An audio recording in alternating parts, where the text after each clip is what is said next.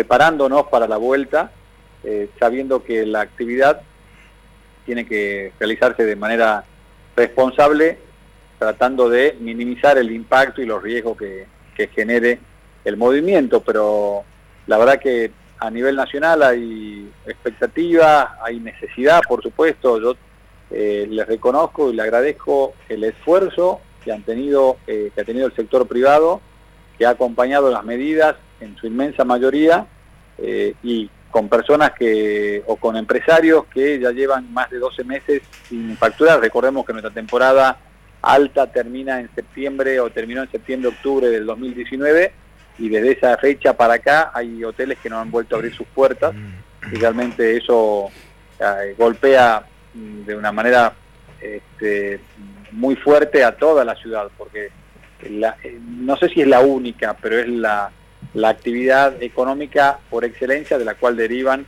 todas las, las otras este, los otros sectores de la economía de la ciudad y para nosotros es importante poder volver a abrir las puertas.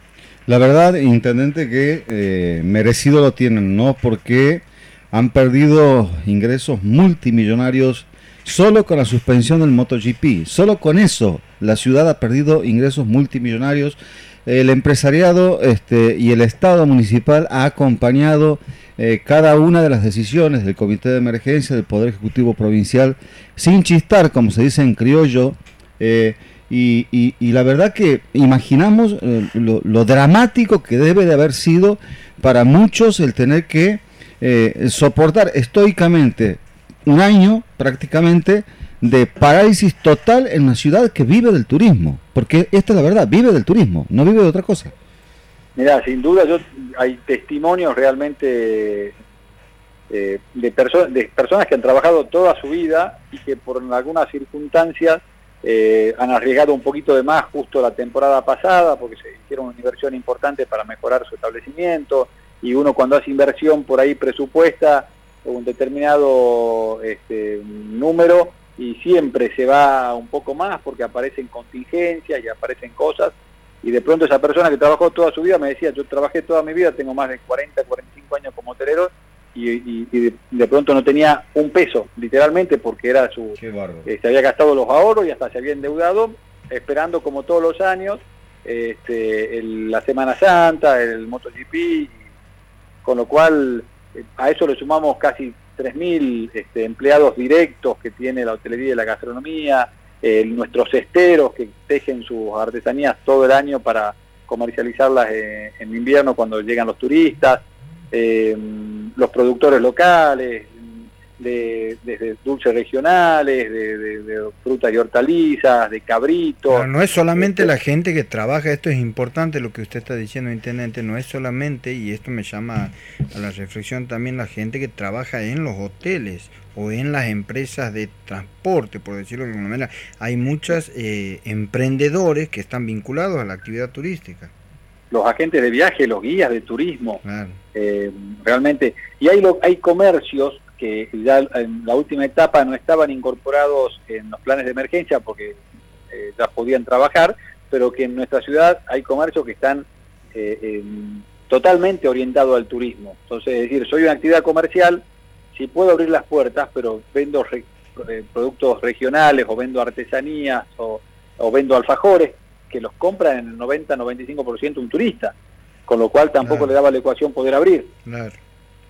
Así que bueno, y, sí también agradecer el, apoyo del, de la provincia, porque la provincia, eh, recordemos que en la semana pasada pagó el cuarto eh, subsidio a los empleados hoteleros y gastronómicos, que también se sumaron algunos temporarios de otros sectores, este, y con eso realmente inyectó eh, una suma muy importante en la economía de la ciudad y descomprimió una situación social bastante tensa, así que también tuvimos el acompañamiento y eso nos permitió transitar este año tan difícil para todos los termeños. Los, los hoteleros, los comerciantes, los privados, el sector gastronómico, temas tienen muchísima experiencia en el manejo de temporadas turísticas. Ahora eh, es un volver a empezar y es un volver a empezar en un mes de diciembre. Intendente, usted me dirá, eh, es entre empezar en diciembre y nada, que empecemos en diciembre, pero digo también con la expectativa grande de que Santiago del Estero ya ha sido confirmada en la próxima en el próximo calendario de MotoGP. Recordemos esto, este año se suspendió, pero si la memoria no me falla, en abril del 2021 Santiago es la segunda fecha del MotoGP 2021, o las termas, mejor dicho. 11 de abril, si Dios y la, la, Virgen nos acompaña.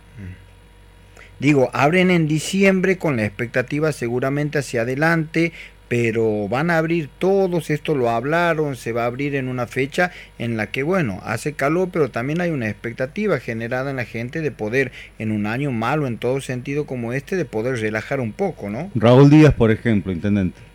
Raúl me dijo que ya está con el bronceador puesto para venir a... El primer turista quiere los regalos del municipio por el primer turista.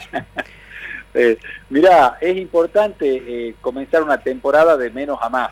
Mm. Como decía, sabiendo que más allá de los más de 120 años de experiencia que tienen las termas, mm. hoy quizá, este, no digo que no sirvan, pero sí van a tener que adaptarse a esta nueva realidad mm.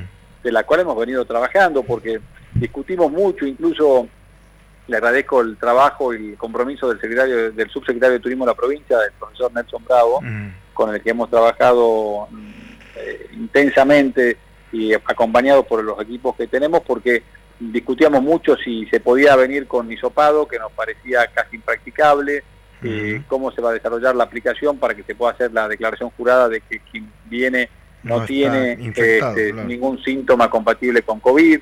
Eh, hay algunos, en algunos casos se hablaba de un certificado médico para personas que no sean de riesgo, porque todo tiene que ver con la realidad que también tenemos los destinos.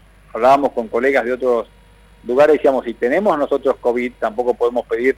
Este, que vengan sin COVID.